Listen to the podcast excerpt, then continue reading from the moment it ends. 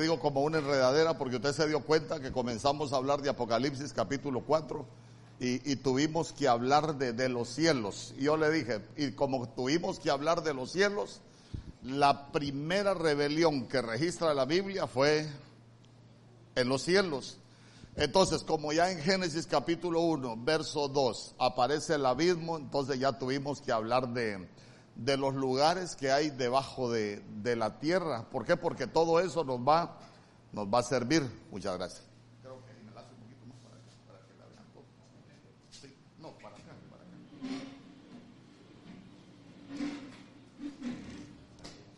Gloria a Dios. ¿Ahí la ven todos?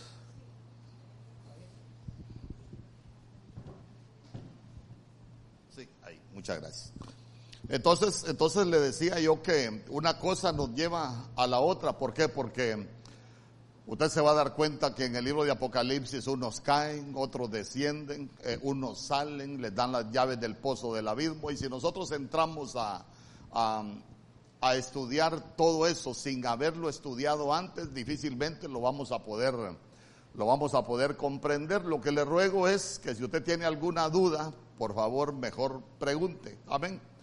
Nadie, nadie se muere por preguntar, no es malo preguntar y, y vamos, vamos a entender muchas cosas. Por ejemplo, le voy a anticipar algunas, algunas cosas. Eh, yo me recuerdo que hace poco, hace poco que fui a Televida, fui porque yo no sé si usted se dio cuenta que en Chile están poniendo chip ya. Eh, en Suiza ya están poniendo chip, incluso ya no están utilizando muchas cosas de, de las que nosotros utilizamos. Y la gran novedad aquí, la marca de la bestia. Pero, pero usted se va a dar cuenta que la Biblia dice que la marca de la bestia es para los moradores de la tierra. Entonces, entonces, pastor, pero nosotros vivimos en la tierra, pero nuestro Señor Jesús dijo que nosotros, aunque vivimos en este mundo, nosotros no pertenecemos al mundo. Por eso es que la Biblia dice, oh moradora de Sión. Y, la iglesia es moradora de Sión. Así como cuando vinieron las plagas allá en Egipto, que se recuerda que el Señor había reservado un Gosén. Entonces el Señor ha reservado Sión como habitación de la iglesia. Entonces la iglesia deja de ser moradora de la tierra y se vuelve moradora Entonces todas esas cosas nosotros necesitamos entenderlas, hermano, porque, porque ya todo el mundo anda nervioso, todo el mundo anda asustado que si ya nos van a poner la marca. No, no, a nosotros nadie nos puede marcar porque ya nos marcaron. Nos marcó el más grande, nos marcó el todopoderoso. Vea usted que en Apocalipsis capítulo 4, verso 1, la Biblia dice, después de esto miré y aquí una puerta abierta en el cielo. Y la primera voz que oí como la trompeta hablando conmigo dijo, sube acá y yo te mostraré las cosas que sucederán después de estas. Entonces, eh, el Apocalipsis, hay mucha gente que, que, no le gusta hablar del Apocalipsis, pero fíjese que al final para nosotros es importante conocerlo porque vamos a ir entendiendo en qué eventos va a participar nosotros como iglesia y en qué eventos nosotros no vamos a participar. Hay algunas cosas que sí las vamos a tener que vivir, van a ser difíciles, sí van a, van a ser difíciles vamos a estar en medio de algunos eventos eh, catastróficos, sí vamos a tener que estar en medio de algunos eventos que, que, van a ser tremendos, pero, pero vamos a ver hasta dónde vamos a, a poder participar nosotros. Entonces hemos estado hablando de, voy a empezar de arriba para abajo. Hemos estado hablando ahí en el libro de los Salmos, capítulo 115, verso 16. ¿Se recuerda que dice que el cielo de los cielos le pertenece al Señor? Entonces, es, entonces está hablando de, de, de, de, lo más alto. Lo más alto, este es, el, este es el, el cielo de los cielos. Porque después están los cielos, después está la tierra y después nosotros estamos, tenemos lo que está debajo de la tierra.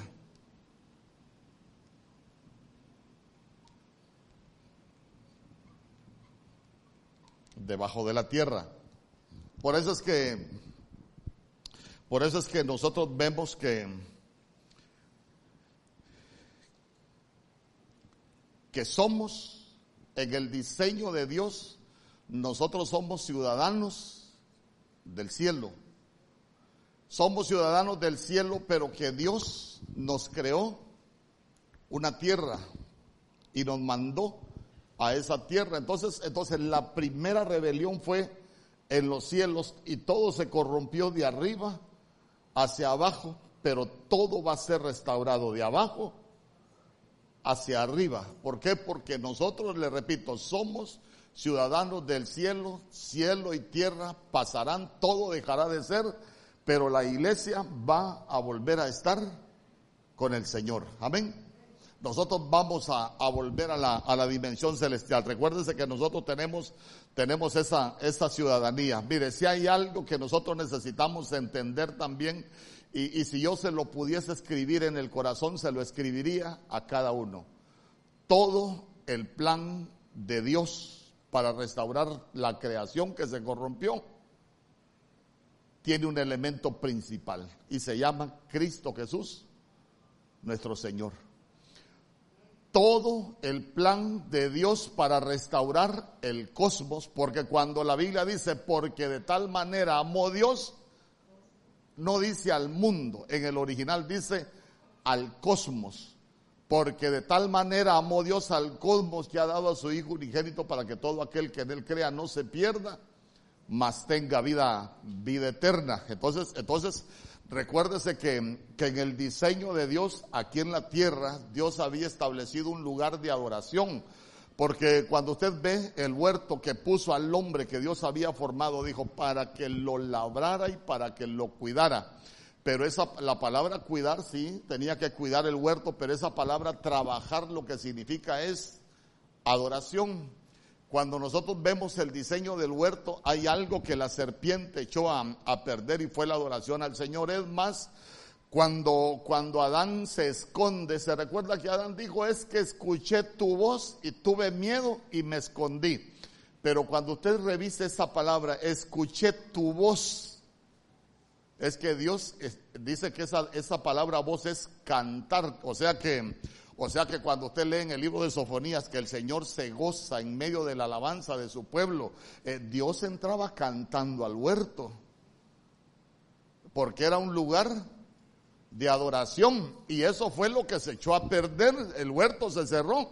Por eso es que cuando usted ve la samaritana y la samaritana es figura suya y figura mía que muchas veces andamos por el camino equivocado. ¿Por qué? Porque la samaritana dice que andaba siempre por el camino de Sicar.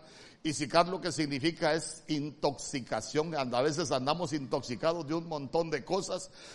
Pero llegamos a, ese pozo, llegamos a ese lugar y la iglesia es el pozo donde nosotros venimos a tener nuestro encuentro con el que nos va a dar el agua viva. Amén, porque Cristo es el agua viva. Eh, eh, pero, pero vea usted que, que, el encuentro de la samaritana con el Señor fue para ordenar su vida. ¿Por qué? Porque después de que le dijo, eh, ve y tráeme a tu marido, no tengo marido. Bien has dicho, cinco maridos has tenido y el que hoy tienes no es tu marido. Entonces usted se va a dar cuenta que cuando aquella mujer se ordena, cuando aquella mujer cambia su vida, cuando fue a contarles que había tenido un encuentro de Jesús, todo el mundo le creyó. ¿Por qué? Porque había cambiado. Amén. Entonces, entonces ahí nosotros nos vamos dando cuenta de, qué se trata todo esto y, y, le repito, si hay algo que yo le quiero escribir en el corazón es que Jesús es Dios. Y todo el plan de Dios gira en torno a Jesús. Hoy hay tantos moveres que están hablando en contra de la divinidad de Jesús, atacan el nombre, pero yo digo atacan lo que, lo que no conocen, pero usted se recuerda que en el libro de Timoteo, cuando dice, y grande es el misterio de la piedad, Dios hecho carne. ¿Por qué?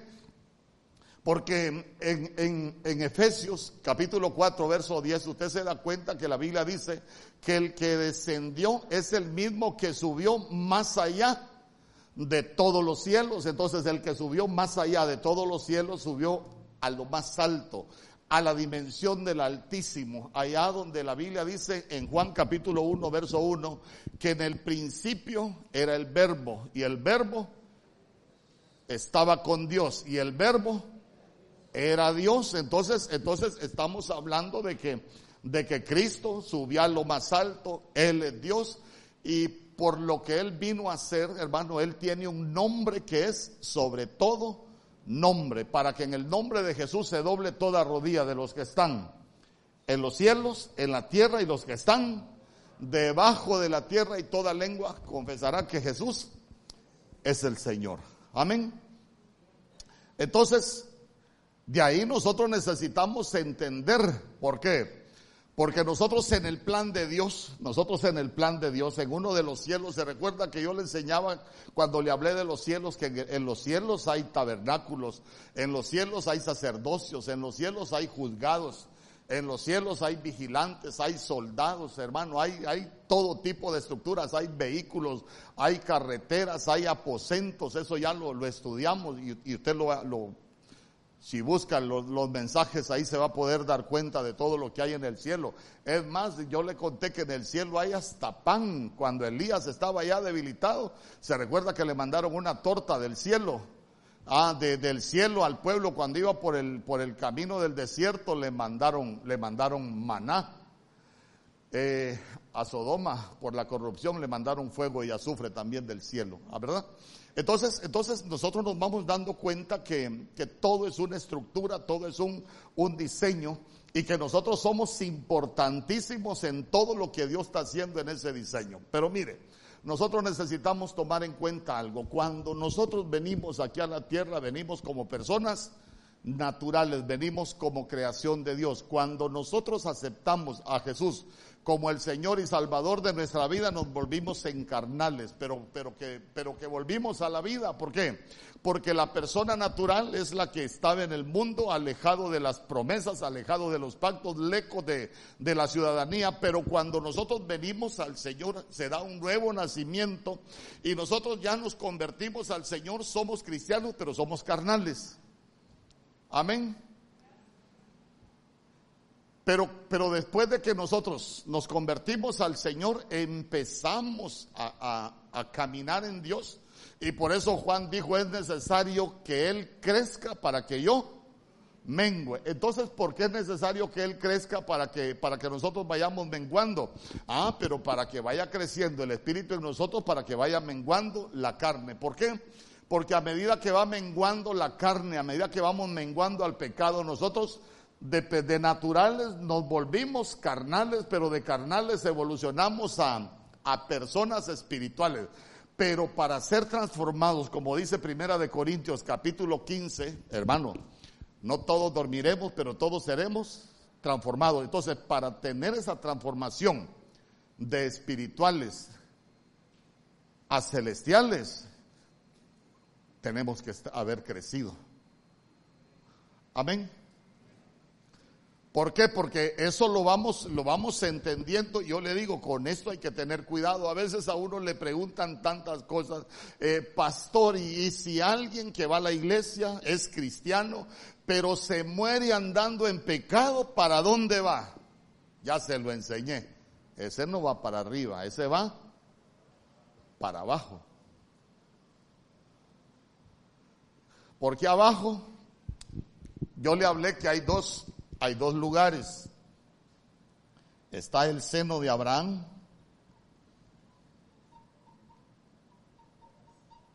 y está el Hades. Entre ellos está la cima, cima con ese, que es un abismo. Entonces, entonces, ¿dónde nosotros comenzamos a, a entender lo que va a pasar con el pueblo de Dios? Eh, se recuerda que se lo enseñé con Lucas, donde dice el rico y Lázaro. Murió Lázaro y fue llevado por los ángeles al seno de Abraham. El seno de Abraham es un lugar de, de, de, de espera es como, como cuando usted va de viaje que le dicen, mire, el, el, el bus o el avión no sale ahorita en esta salita, eh, puede esperar hasta que salga su vuelo. Pues allá en, en Tesalonicenses 4 la Biblia dice que los muertos en Cristo resucitarán primero, pero los muertos en Cristo, si nosotros cerramos los ojos en esta tierra, vamos a estar en el seno de Abraham, los muertos en Cristo. los que, los que morimos en el camino, porque hay unos que van a morir junto al camino, no en el camino. Entonces el que muere junto al camino no va para el seno de Abraham, ese va para el Hades. Y el Hades es un lugar de tormento. Por eso el Señor dijo, no vas a salir de ahí hasta que pagues el último cuadrante. Salvo sí, pero en las bodas no va a participar. Eh, por mientras será todo lo de las bodas, ahí van a estar en la cárcel pagando. Entonces, Cuando nosotros hablamos de la cima, la cima también es, es, un lugar debajo de la tierra. ¿Se recuerda, por ejemplo? Eh, y yo le explicaba cuando le enseñé de la cima que la palabra cima lo que significa es abrir la boca. Que la tierra abra la boca. Y, y se recuerda usted con la rebelión de Coré, por ejemplo. Dice que la tierra abrió su boca y descendieron vivos. En el Antiguo Testamento era Seol. En el Nuevo Testamento es el Hades, pero la tierra abrió su boca y se los llevaron. Abre la boca, pero se los llevaron al lugar de tormento. Entonces, mire, para que vayamos ya poniéndonos claro, cristiano, pero que no se consagra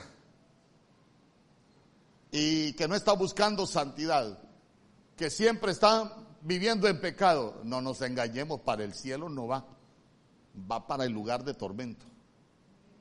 El seno de Abraham es para aquel que está buscando, para aquel que está procurando cambiar en Dios, para aquel que está buscando santidad, para aquel que está buscando consagrarse, apartarse para Dios. Ese es el que va a estar en, el seno de, Abraham.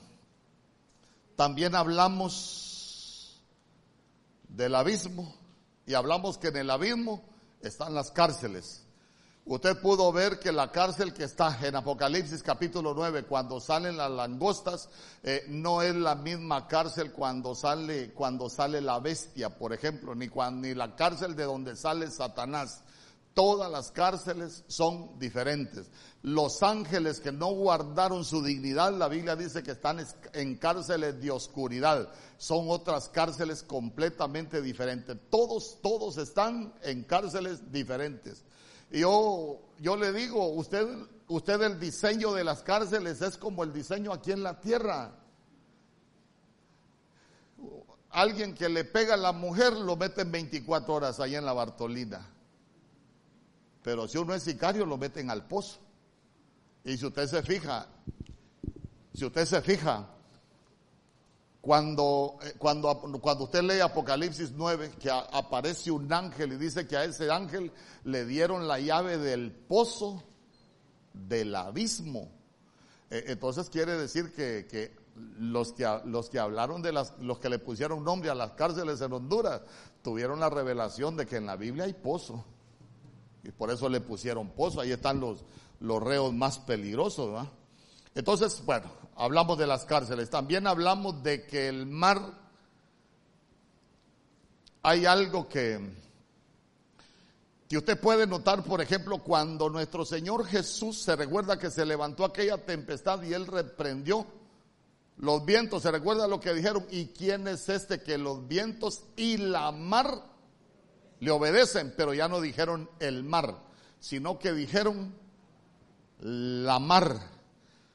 ¿Por qué? Porque ya no está hablando del mar que nosotros conocemos, sino que está hablando de un lugar intermedio que se llama la mar. Y usted cuando lee Apocalipsis capítulo 17 se va a dar cuenta que hay una bestia que sale de la mar, no del mar.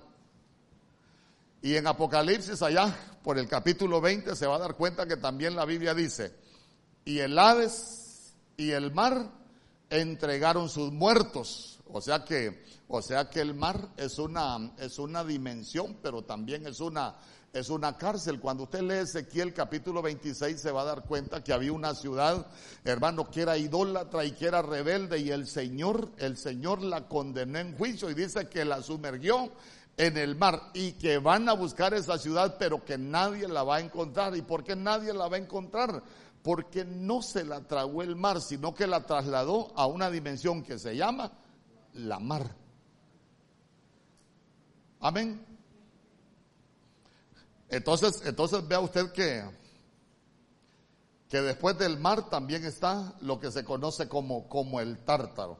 El tártaro ahí es donde están las prisiones de, oscuridad y es un lugar de, de, tormento. Entonces hay algo que nos falta hablar, nos falta hablar. Y, yo voy a borrar todo esto. Pero si me consiguen la toalla, porque si no me la consiguen, no voy a borrar. Quiero que me acompañe al libro de Apocalipsis capítulo 20, verso 11, porque hay un lugar aquí que es el lago de fuego. Hoy vamos a hablar, tal vez hablamos del lago de fuego. Solo mojar, es mejor el agua. Es mejor el agua. Vaya. ¿Ya viene? No, ah.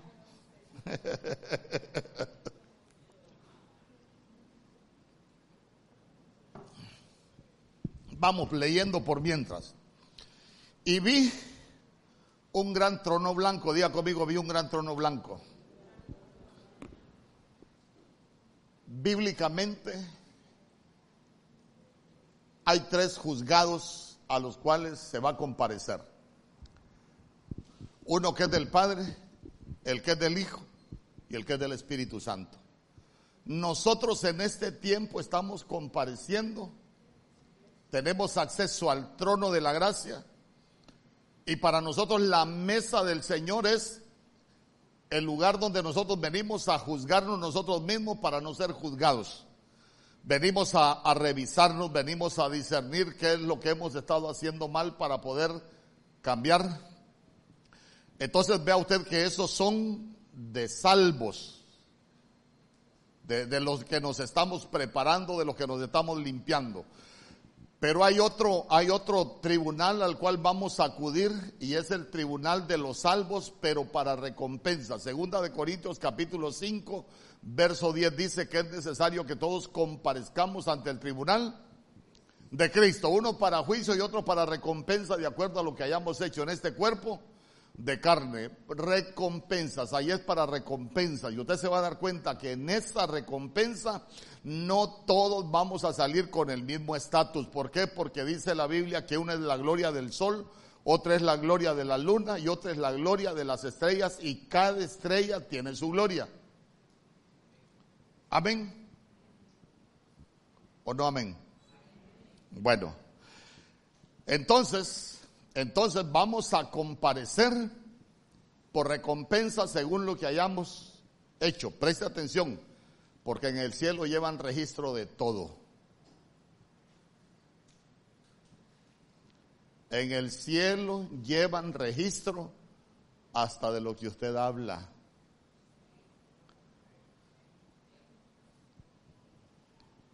Entonces, mire, Y este juicio del trono, este, este trono blanco, hermano, ya ese es el juicio del Padre, es el tribunal del Padre. Y ahí se va a dar cuenta usted de cosas que van a pasar eh, en ese tribunal, ahí en ese, en ese trono. Y dice, y vi un gran trono blanco y al que estaba sentado en él, de delante del cual huyeron la tierra y el cielo, y ningún lugar se encontró para ellos. Verso 12 y vi a los muertos grandes y pequeños de pie ante Dios. Día conmigo de pie ante Dios. Vea que no está hablando que están delante del Cordero, están delante, de pie delante de Dios. Y los libros, día conmigo los libros. Ah, entonces, entonces, entonces aquí le voy a poner la tierra. Y aquí le voy a poner lago de fuego. Lago de fuego.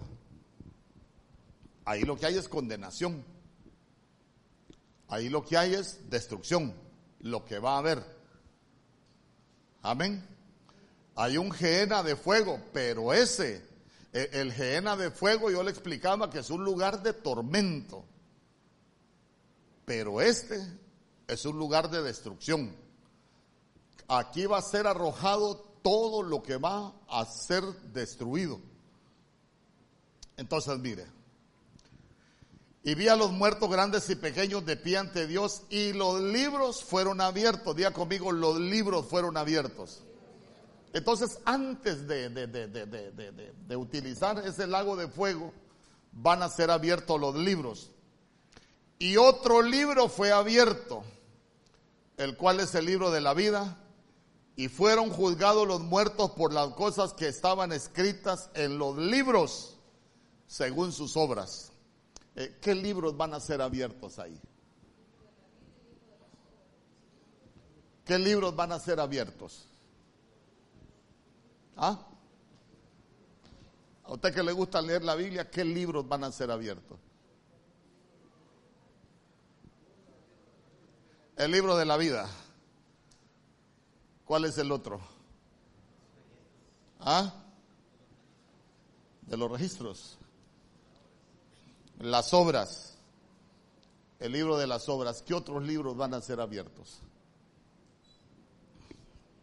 A ver, Va a ver, en, el libro de Éxodo, capítulo 33, cuando el Señor se enoja con el pueblo y lo quería destruir, se recuerda que Moisés le dijo, ¿qué van a decir de ti? Que los sacaste de Egipto y que no pudiste por ellos, que no pudiste con ellos y que los tuviste que venir a matar al desierto. ¿Qué le dijo Moisés después? bórrame a mí de tu libro, le dijo.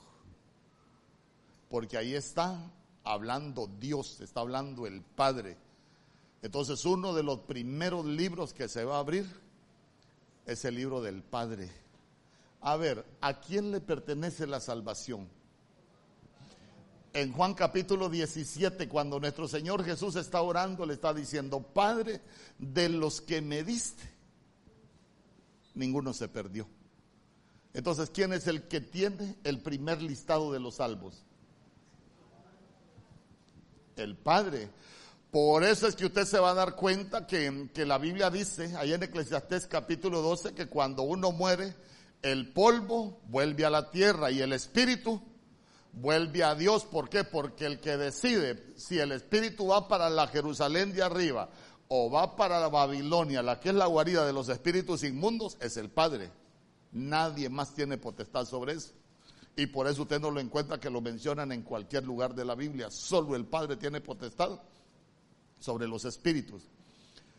Entonces, entonces mire usted, el primer libro que se va a abrir, por eso, por eso para hablarle del lago de fuego, primero tengo que hablarle de los libros. Porque los libros fueron abiertos. Entonces, diga conmigo, el libro del Padre. Vamos a ver. Aquí lo voy a anotar. Primero, libro del Padre. ¿Quiénes están en el libro del Padre? En el libro del Padre están los predestinados.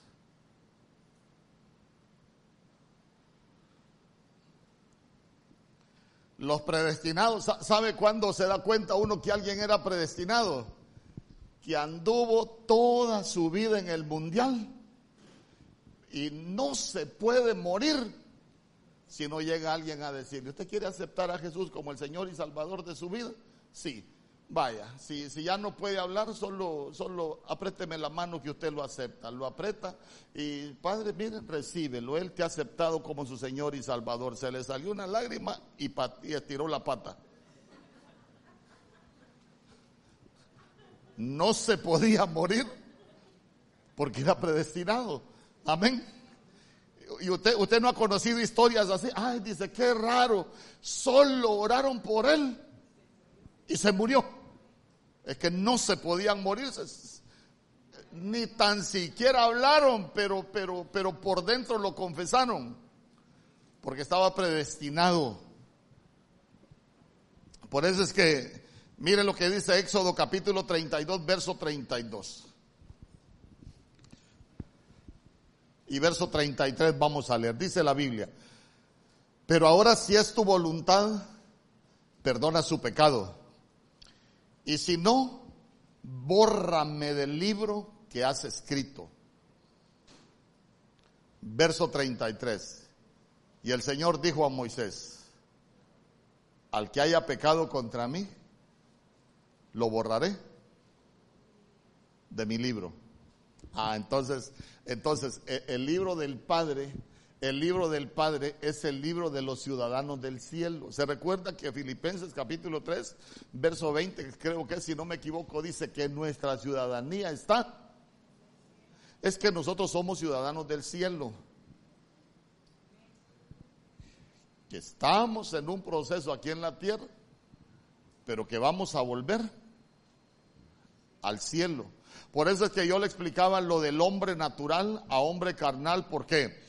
Eh, ¿Qué tengo que hacer para heredar la vida eterna? Nicodemo, maestro de la palabra, hablando con nuestro Señor Jesús.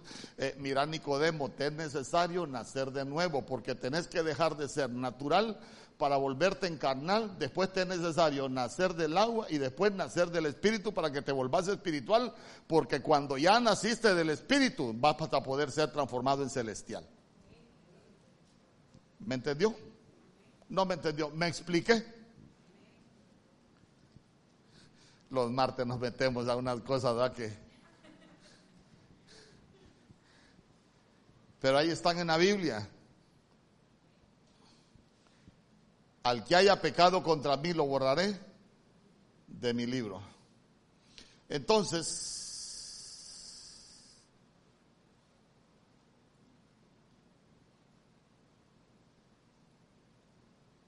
Entonces, mire, en ese libro están, están los conocidos de Dios.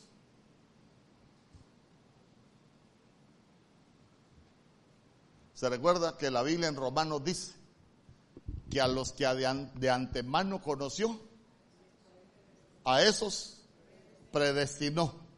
Y al que predestinó, a esos también salvó. Y al que salvó, lo justificó y ya justificado, va para el cielo de nuevo.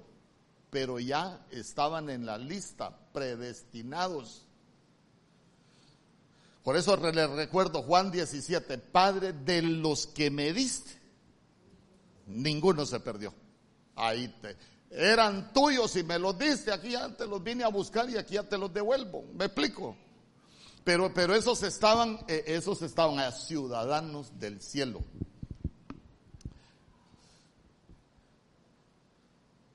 Eh,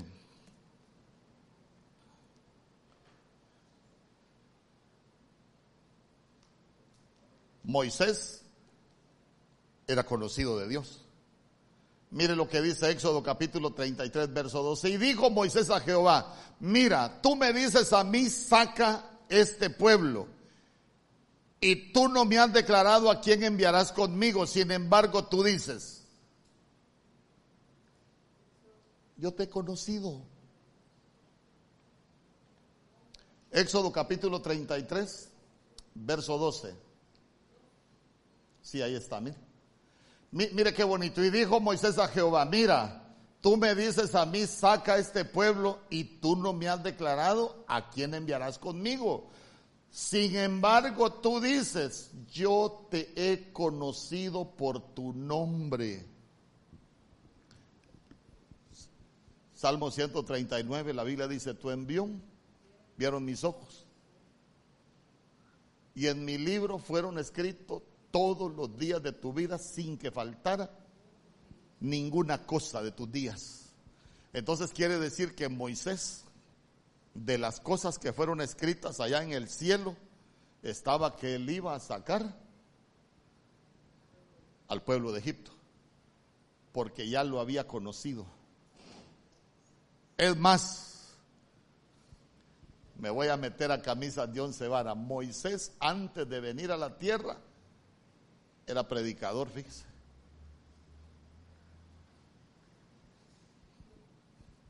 Viene el Señor, lo sube al monte, le muestra a Canaán, y Moisés está orando, Señor, lea bien, está orando porque él quiere entrar a Canaán. Y el Señor le dijo que la viera porque no lo iba a dejar entrar. Y dice que el Señor lo mató y escondió su cuerpo. El Señor esconde su cuerpo, pero se recuerda que lo esconde, pero el cuerpo de Moisés fue trasladado. Por eso en el libro de Judas dice que cuando el arcángel Miguel disputaba con Satanás el cuerpo de Moisés, no se atrevió a proferir juicio contra él, sino que le dijo que Jehová te reprenda. Entonces, entonces mire qué bonito, el, Señor lo matan, esconde su cuerpo, eh, eh, los ángeles lo trasladan. Pero cuando aparece Moisés en el monte de la transfiguración con Elías, ¿A qué vinieron? Vinieron a traerle el mensaje a nuestro Señor Jesús.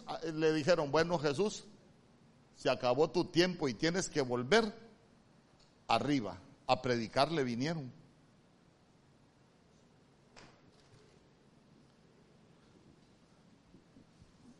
¿Usted me cree o no me cree?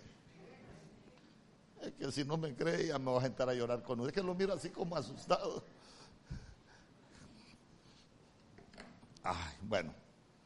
¿Usted se recuerda lo que el Señor le dijo a Jeremías? Antes de que te formase, te conocí.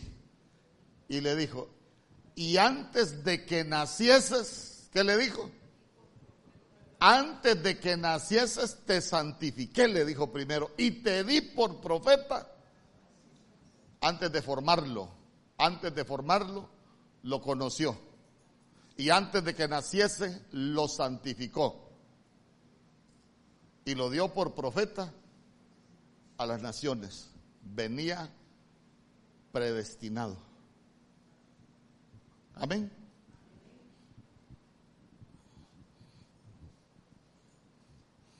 Para que tenga el, dato es Jeremías capítulo 1, verso 5. Ahí está, mire, antes que te formase en el vientre te conocí y antes que nacieses te santifiqué y te di por profeta a las naciones. Mire, mire, le voy a decir algo. ¿Por qué la Biblia dice, antes que nacieses te santifiqué? Metámonos a rollos. ¿Mm? ¿Por qué la Biblia dice, antes que nacieses te santifiqué. ¿Será que uno pudo pecar antes de nacer? Le pregunto, ¿será que nosotros pudimos haber pecado antes de nacer? Les voy a poner un ejemplo. ¿Usted se recuerda cuando, cuando nuestro Señor Jesús le sale, se encuentra con un ciego de nacimiento? ¿Y qué le preguntaban los fariseos? ¿Quién pecó? ¿Este era ciego de nacimiento, pero la pregunta que le hacen es, ¿quién pecó? ¿Este o sus padres para que naciese ciego? ¿Y dónde pudo haber pecado el ciego entonces? ¿Mm? Entonces yo le pregunto, si el Señor lo santificó antes de nacer, ¿por qué lo tuvo que santificar antes de nacer?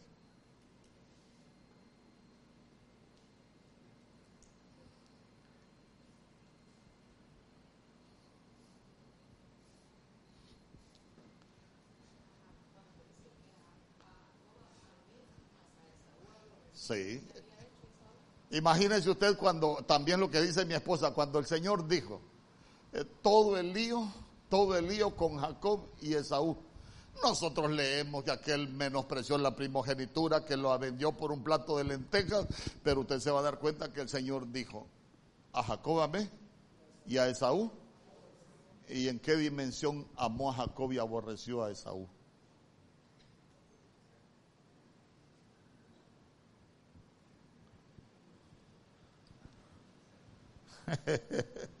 Hermano.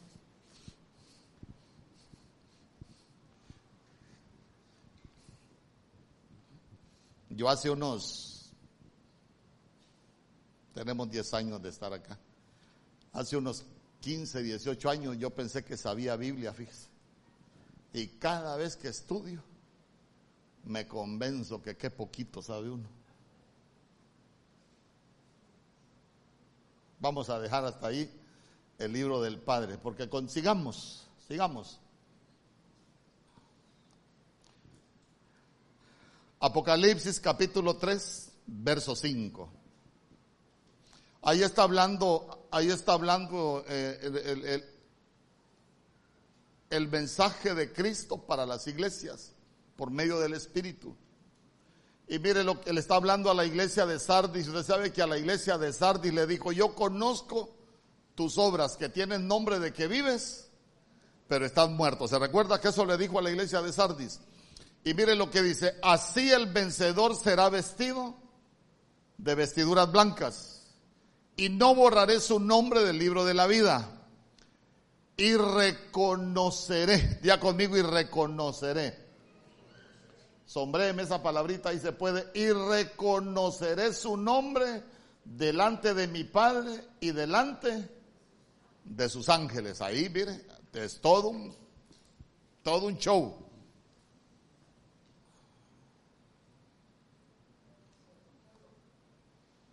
Entonces cuando, cuando habla de borrar, no borraré su nombre del libro de la vida, dice que es que que conoce sus obras, pero que Él lo va a perdonar. Él nos perdonó. Pero lo, lo, lo, increíble es, ahí está, perdonar el pecado, en jugar, anular. Él anula, él, él no va a borrar. Al vencedor eh, va a ser vestido de vestiduras blancas y él no lo va a borrar. ¿Por qué? Porque el que lo aceptó el que tenía nombre de que vivía pero estaba muerto, cuando llega nuestro Señor Jesús, ¿por qué? Porque ahí está hablando de, del arrepentimiento. A, la iglesia de Sardis le dice, arrepiéntete. Entonces, cuando hay arrepentimiento, yo tu nombre no lo voy a borrar. ¿Sabes qué? Porque lo que te voy a borrar son tus pecados.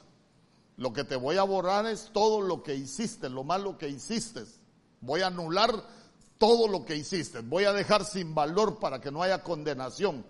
Pero lo, lo, más increíble es cuando le dice, y reconoceré su nombre delante de mi Padre.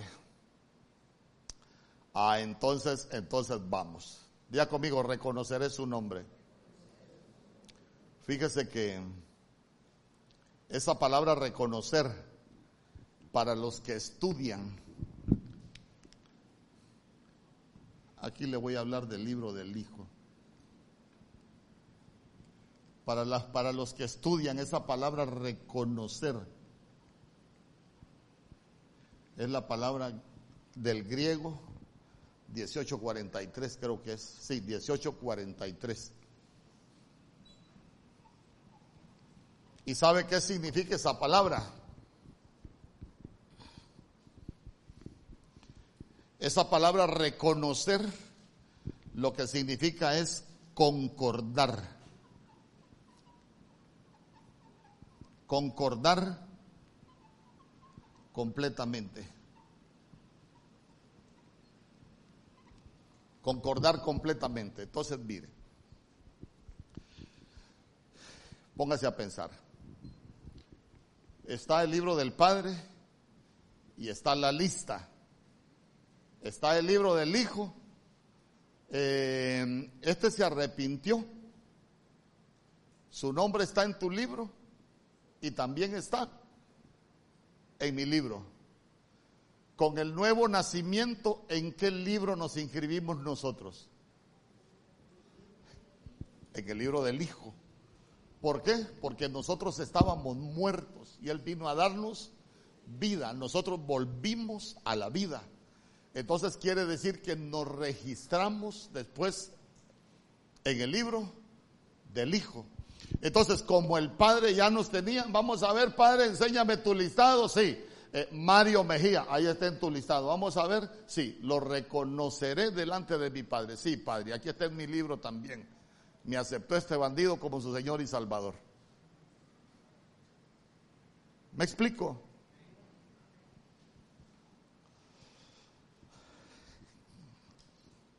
Ay, hermano, es que mire.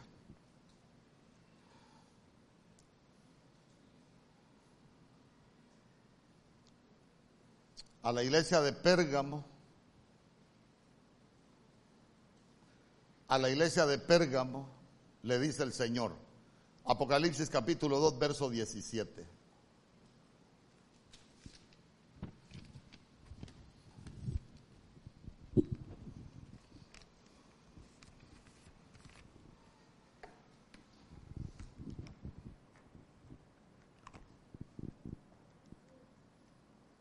Vaya leyéndolo ahí por mientras.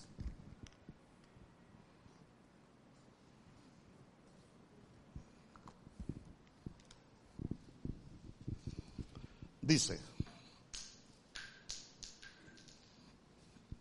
ay hermano, lo que cuesta agacharse a esta edad. Apocalipsis 2.17 dice, el que tiene oído oiga lo que el Espíritu dice a las iglesias. Al que venciere, daré a comer del maná escondido. El maná escondido es Cristo. Y le daré una piedrecita, una piedrecita. Una piedrecita blanca. Y en la piedrecita escrito un nombre nuevo, el cual ninguno conoce sino aquel que lo recibe. Entonces, entonces, eh, entonces mire, cuando la iglesia se está preparando para las bodas del Cordero, amén.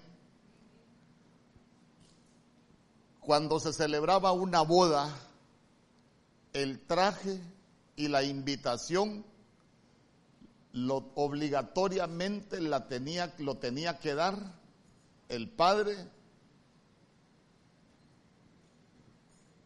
de la novia.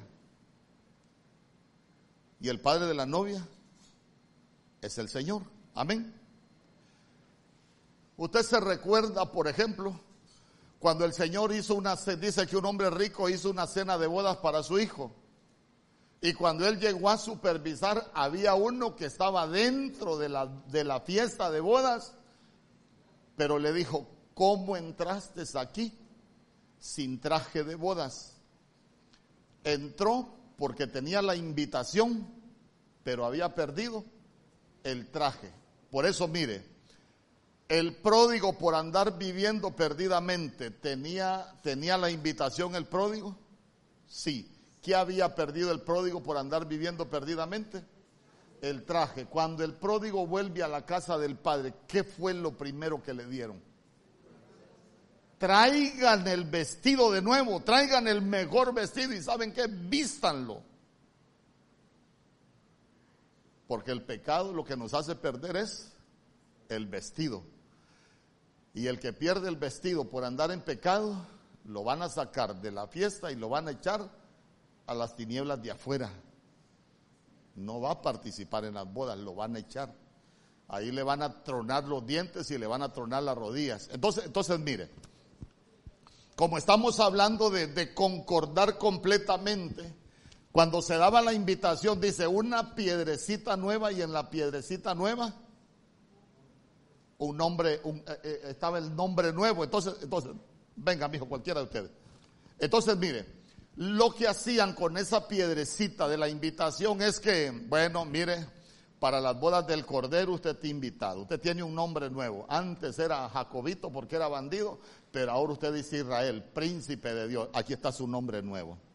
Entonces, entonces, él agarraba una parte y el dueño de la fiesta se quedaba con la otra parte.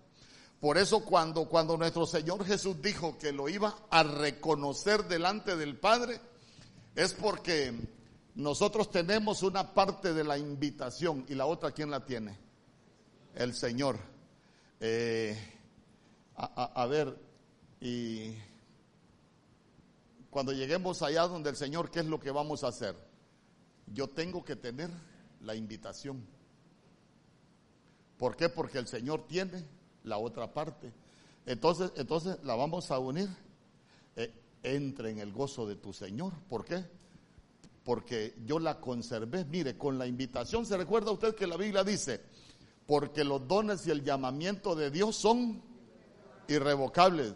Pero, pero esto es como cuando a usted le dan una invitación, gracias, dijo, cuando a usted le dan una invitación para ir a un cumpleaños, usted puede utilizar la invitación para ir al cumpleaños o puede ser que usted descuide la invitación y se le pierda. Entonces no va a entrar a la fiesta de bodas. Y si alguien anda en pecado y tiene la invitación, ese es un salvo que no se guardó. Entonces, aunque entre porque tiene la invitación, eh, lo van a echar fuera. Por eso es que la Biblia dice, hijitos, permaneced en él, para que cuando se manifieste en su venida seáis tenidos por dignos y no os tengáis que retirar de él avergonzados. ¿Por qué? Porque espiritualmente tenían la invitación, pero llegaron desnudos y los echan de la fiesta. Se regresan avergonzados. ¿Y a qué regresan avergonzados? A lavar las vestiduras en la gran tribulación. Salvos con vestiduras sucias que las van a tener que venir a lavar en la gran tribulación, a sufrir.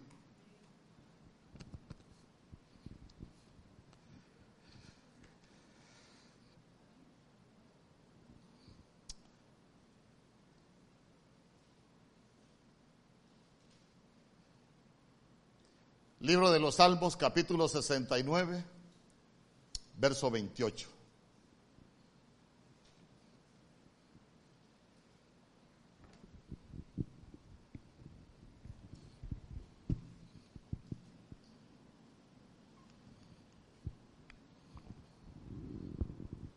Dice, sean raídos del libro de los vivientes y no sean escritos entre los justos. Diga conmigo, libro de los vivientes. El Señor vino a darnos vida. Pero ¿quién nos volvió vivientes a nosotros?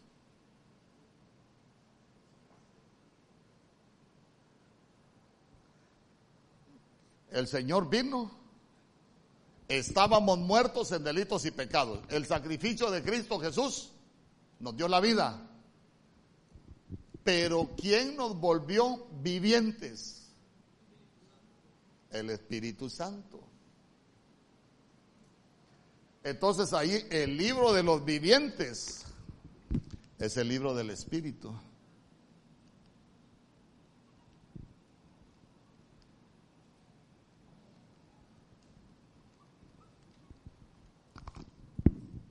A ver, a ver, en el huerto, en el huerto, ¿por qué a la mujer le pusieron Eva? Ah, porque era la madre de todos los vivientes en el huerto. ¿Y nosotros a dónde aspiramos llegar? A la dimensión del huerto, al paraíso de nuevo. Dígame conmigo. Entonces, para volver a esa dimensión, nosotros tenemos que volver como vivientes. Pero y esa es la dimensión del espíritu. ¿Me explico? Quiero, quiero, quiero que, que, que, nos entendamos bien, por eso vuelvo a la carga. Que es necesario nacer de nuevo, a Nicodemo. Ah, pero te es necesario nacer del agua y del espíritu. Volvimos a la vida pero nosotros empezamos a vivir una vida en el Espíritu para volvernos vivientes. Por eso fíjese que ahí en Primera de Tesalonicenses capítulo 4, allá del verso 16, verso 17, cuando la Biblia dice que el Señor descenderá del cielo con voz de qué? De mando y con trompeta de Dios, con voz de arcángel y con trompeta de Dios. Y los muertos en Cristo resucitarán primero. Y después dice, y nosotros los que hayamos quedado vivos, dice su versión, la Reina Valera 60. Pero las demás versiones dicen, y nosotros los vivientes seremos arrebatados juntamente con Él para estar allá en las nubes por siempre. Ah, pero está hablando de vivientes. Entonces hay un libro de vivientes. Yo le pregunto, yo le pregunto, ¿el cristiano carnal estará inscrito en el libro de los vivientes? Ay, hermano.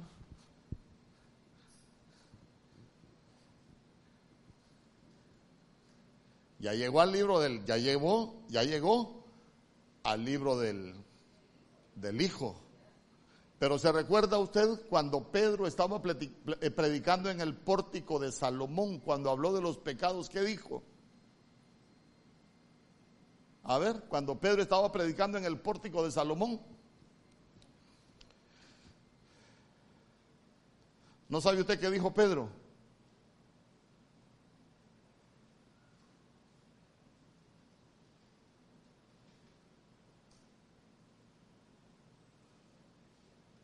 Búsquenlo. Hechos.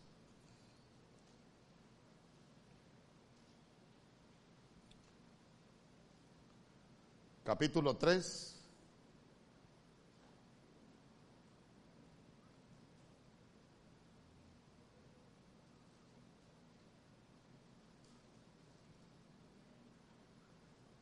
Él dijo, arrepentíos y convertíos. ¿Para qué dijo que había que convertirse y arrepentirse?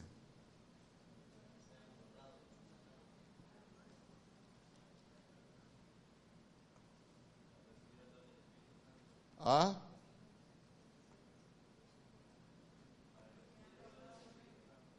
Mire lo que Pedro dijo, búsquelo ahí conmigo. Eh, Hechos capítulo 3, verso 19 creo que es. Hechos capítulo 3, verso 19. ¿Qué dijo Pedro?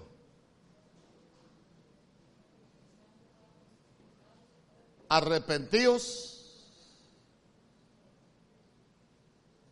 y convertíos para que sean borrados vuestros pecados, para que vengan de la presencia del Señor tiempos de refrigerio. Ah, hermano, entonces quiere decir que no basta con venir a la iglesia para que los pecados sean borrados. Hay que arrepentirse y hay que convertirse. Amén. Tiene que haber arrepentimiento. Entonces, entonces mire, mire qué tremendo. ¿Por qué? Porque la Biblia dice que el que encubre su pecado no prosperará, pero más el que lo confiesa y se aparta, se aparta, alcanzará. Ahí el que no se aparta, alcanzará misericordia. Mm, pues, pues no.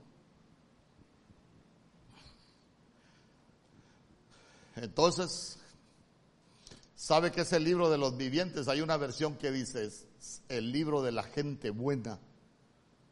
El libro de la gente buena.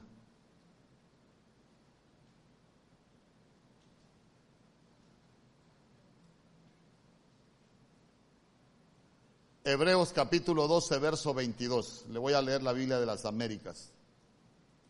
Dice, vosotros en cambio os habéis acercado al monte de Sión, pero como como nosotros habitamos en Sión aquí, nosotros nos hemos acercado al monte de Sión arriba. Amén. Por eso es que dice, ciertamente volverán los redimidos de Jehová, volverán a Sión cantando. ¿Y por qué tenemos que volver? Porque la Biblia dice, ciertamente volverán los redimidos de Jehová y que vamos a volver a Sión cantando. ¿Por qué dice que vamos a volver?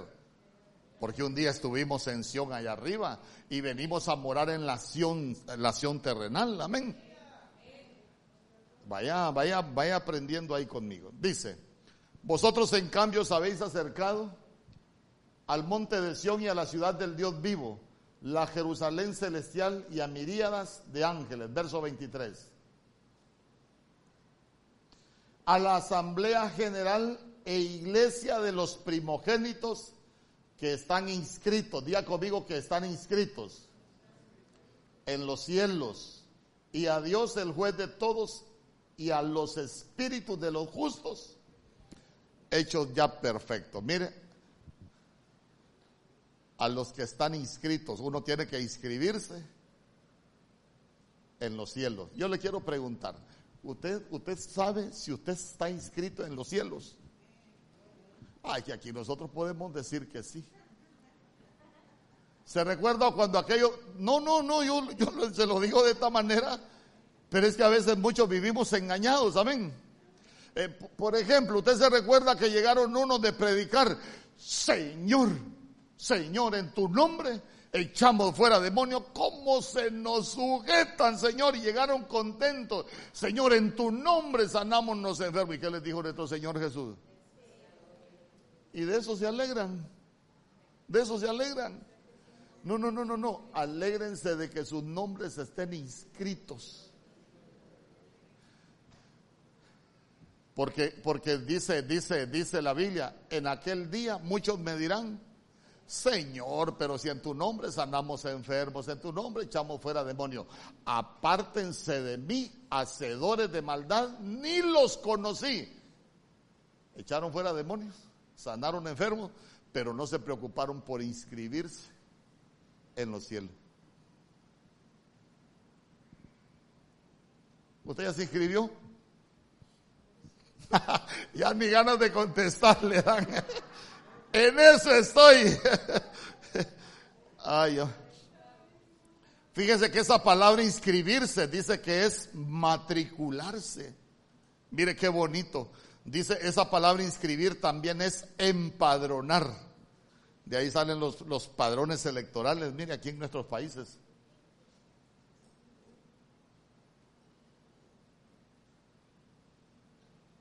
A ver, Miremos ejemplos bonitos con nuestro Señor Jesús. Cuando, cuando Juan estaba bautizando en el Jordán, usted se recuerda que Juan dijo ahí el Cordero de Dios que quita el pecado del mundo. Viene nuestro Señor Jesús y se fue a bautizar. Amén. Ya había nacido de mujer, pero hasta que nace del agua es que se abrieron los cielos. Y cuando, cuando nació del agua es que, es que vino el Espíritu, él se oyó una voz del cielo que dijo, este es mi hijo amado en el cual... Ah, pero, pero ya se dio cuenta que, ya era el nuevo nacimiento y no solo el nuevo nacimiento, ya era nacer del agua. ¿Y, ¿Y, qué es el agua? La palabra. Nosotros necesitamos nacer de la palabra, pero conociendo la verdad. Es que muchas veces estamos engañados con la verdad del Evangelio. Entonces, mire, ahí está, matricular, empadronar. Entonces, entonces después de que después de que se abren los cielos es cuando desciende desciende sobre él el Espíritu Santo. Y sabe que me gustaba eso porque cuando vino el Espíritu Santo dice dice que el Espíritu Santo lo, cuando vino es hacer que sea es como quien dice, ahí es cuando nosotros recibimos la llenura del Espíritu Santo, hasta entonces es que llegamos a ser. Hermano, a veces uno como pueblo de Dios puede estar lleno de un montón de cosas, pero menos del Espíritu Santo. A veces estamos llenos de pecado, a veces estamos llenos de inmundicia, a veces estamos llenos de contienda, a veces estamos llenos de fornicación, estamos llenos de tantas cosas que podemos estar llenos. Eh, pero, pero nosotros necesitamos ser llenos del Espíritu Santo de Dios. Amén. A ver, a ver, a ver, porque hay que inscribirse en el libro del Espíritu Santo.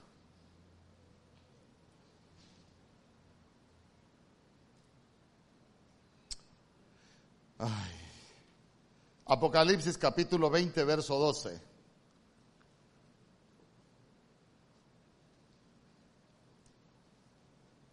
Apocalipsis capítulo 20, verso 12.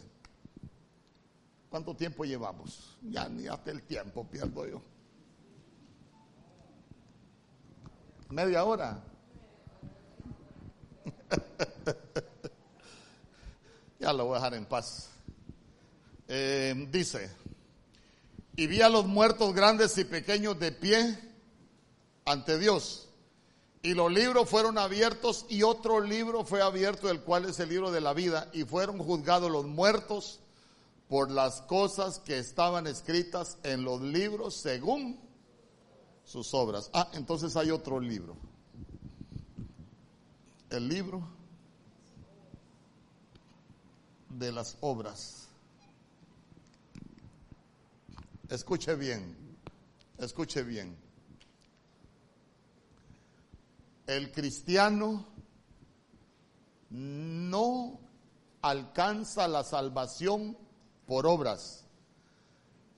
Nadie alcanza la salvación por obras. La salvación solo es por reconocer a Cristo Jesús como Señor y Salvador y creer que Él murió y resucitó. La salvación, nadie se salva por obras. Te lo repito. Pero nosotros necesitamos hacer obras, no para salvarnos, sino porque somos salvos. Por eso es que la Biblia dice que la fe sin obras es fe muerta. Muéstrame tus obras. Entonces, entonces, oiga bien, nosotros necesitamos hacer obras. Ah, por ejemplo, por ejemplo, por ejemplo, Gálatas capítulo 6, verso 9.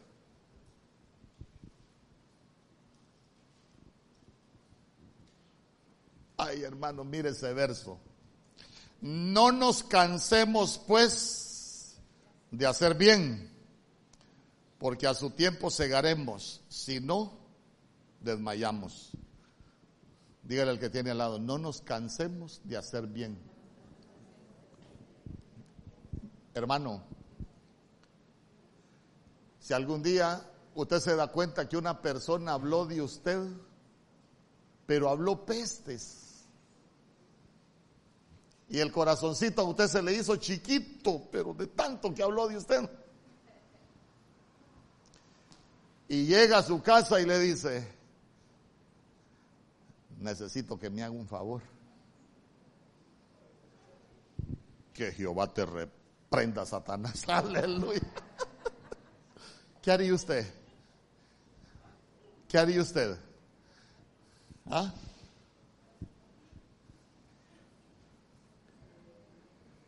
Ni un vaso de agua le doy.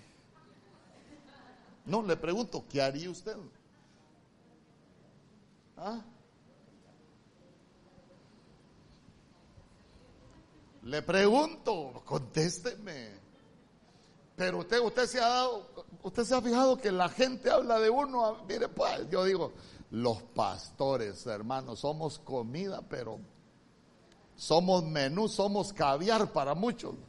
De uno hablan por todo, por nada, por mucho, por poco, y también le pegan su, su criticadita por si acaso.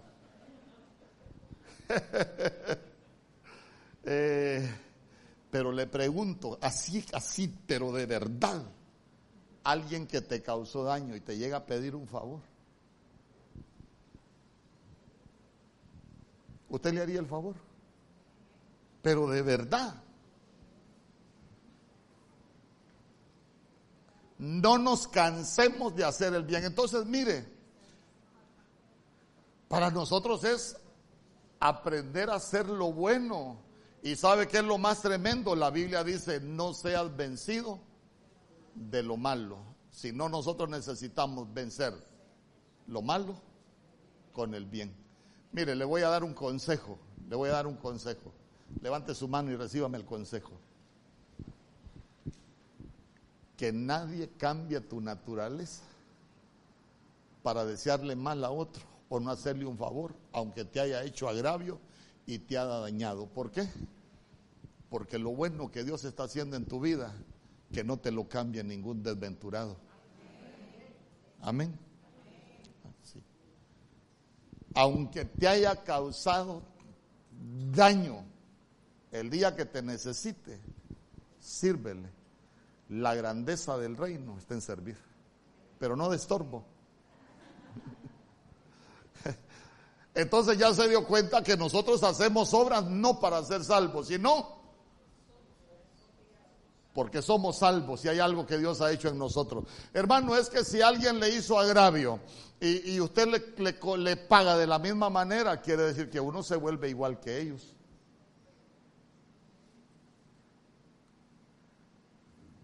A veces la gente dice cosas de mí. Hay algunos hermanos que me dicen, pastor, ¿y usted por qué no le dice? ¿Y por qué? Le digo, es que yo no soy igual que él. Porque si yo lo hago, yo me vuelvo igual que los demás. Si yo le voy a andar, me voy a andar peleando con todo el que habla de mí, Dios santo, mejor que hablen y allá nos vemos en el tribunal. No me estoy.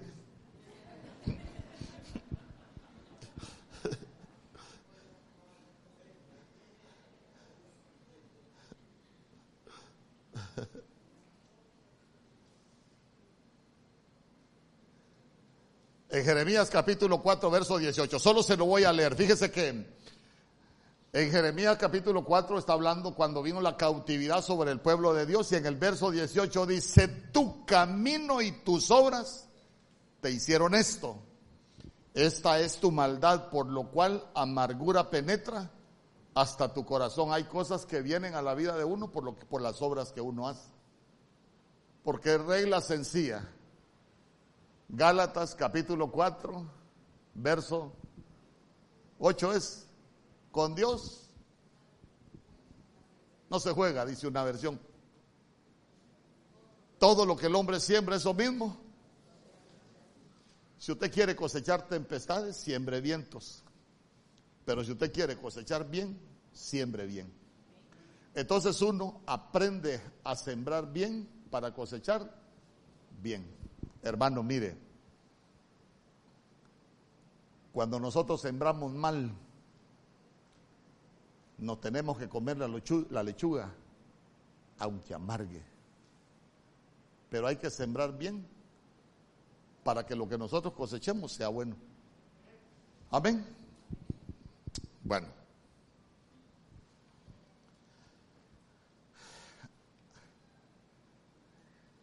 Proverbios capítulo 24, verso 17.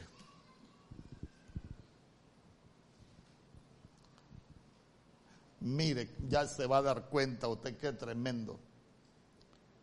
Proverbios capítulo 24, verso 17. ¿Alguien lo tiene ahí que lo lea? Creo que esos versos no.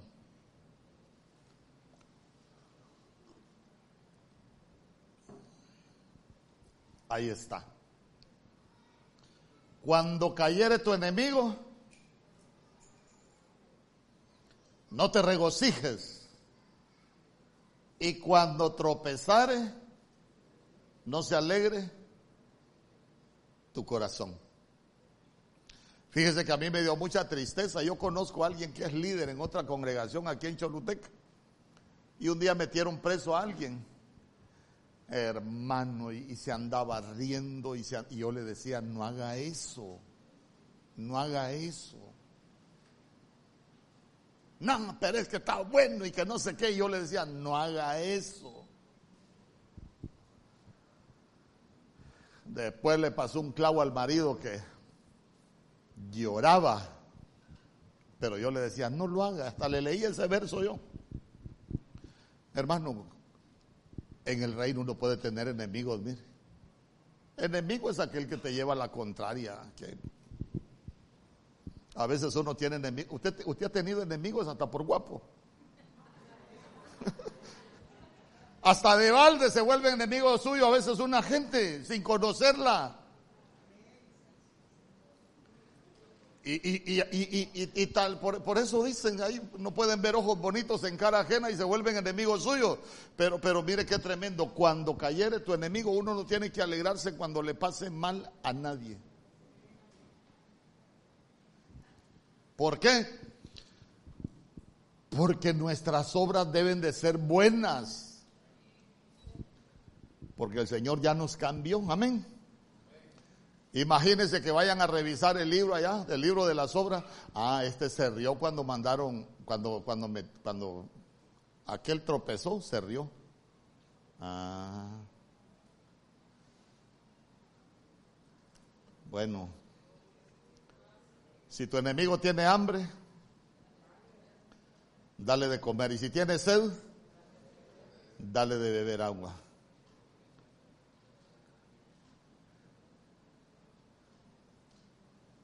¿Qué tal si, qué tal si alguien que, que, es que usted sabe que es enemigo suyo de gratis, llega un día y le dice, hermano, ¿tiene algún par de zapatos ahí que me regale?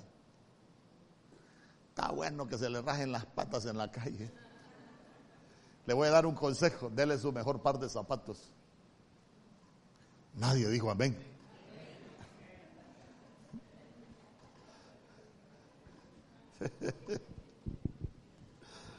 Lo he de ver en el desierto, sal le voy a dar ese desgraciado. ya conmigo el libro de las obras. Ay, hermano, nosotros tenemos que aprender a hacer buenas obras, no para ser salvos, sino porque somos salvos. Y mire, nos van a pasar, nos van a revisar. Echémonos, echémonos el último libro. No, ya es muy tarde. Falta el libro de las memorias, falta el libro de las lágrimas y falta el libro de las palabras. Ay, mejor nos vamos a dejar para el próximo martes. Es el libro de las palabras, hermano. Tanto que nos gusta hablar de la gente, ¿va?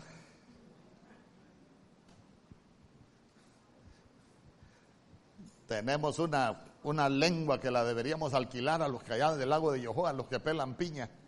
Filosa la lengua.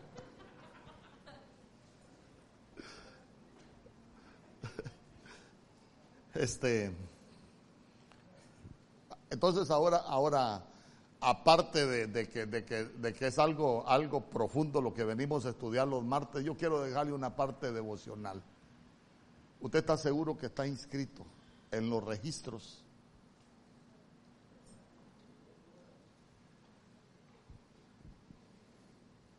Yo le pregunto, ¿usted, usted, usted está inscrito? Es que el ir conociendo la verdad, nosotros tenemos que aprender a hacer las cosas. Porque no tiene sentido venir a, la iglesia sin arrepentimiento, sin conversión, porque quiere decir que, que no son borrados los pecados. Imagínense cuando hay arrepentimiento, el Señor agarra nuestros pecados, los echa al fondo de la mar y no se vuelve a acordar de ellos. Pero nosotros debemos de ser conscientes a que venimos a la casa del Señor. Yo quiero que cierre sus ojos.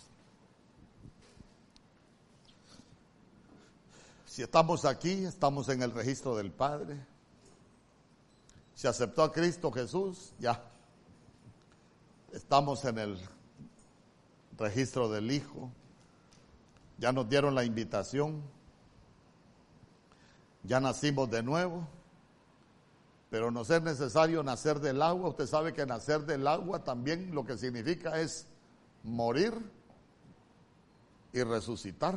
Ya no es nacer de nuevo. Y nacer del Espíritu para vivir esa vida Zoe, esa vida en el Espíritu, una vida diferente bajo la guianza del Espíritu.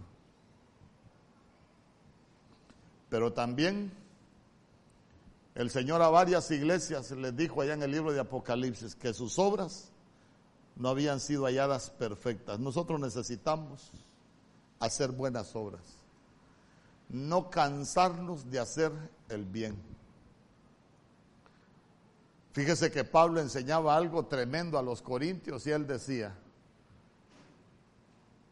en el capítulo 11, verso 19, si no me equivoco, él decía, es necesario que entre vosotros hayan disensiones.